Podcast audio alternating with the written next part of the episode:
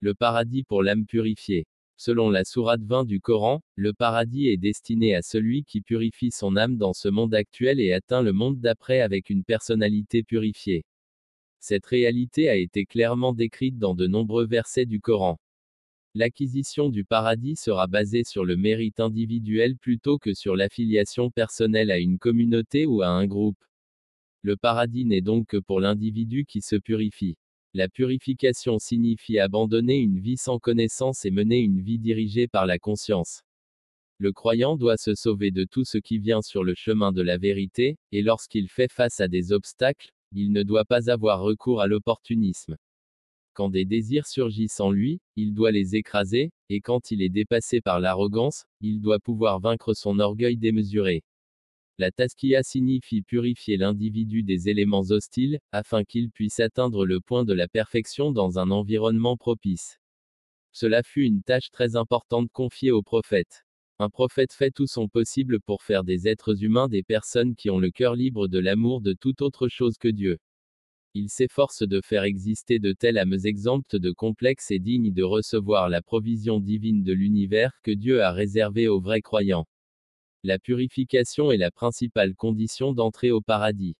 Sans purification, on ne peut jamais entrer dans la demeure céleste éternelle. Hadith, une source de Tazkiya.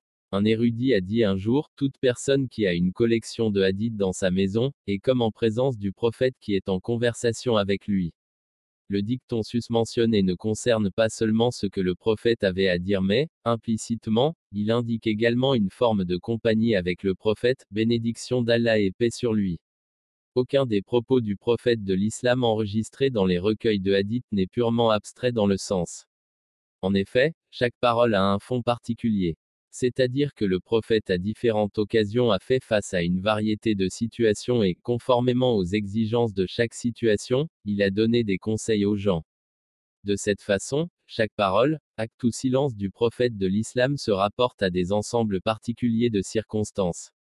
Toutes les paroles du prophète sont d'actualité.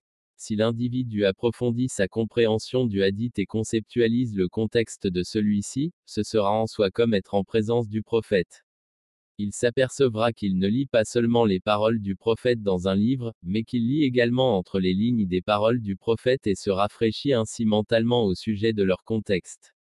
Si le lecteur du hadith est enthousiaste à ce sujet, il se sentira comme s'il expérimentait réellement la compagnie du prophète, paix et salut d'Allah sur lui. De cette façon, il y aura une amélioration multiple de sa compréhension du hadith.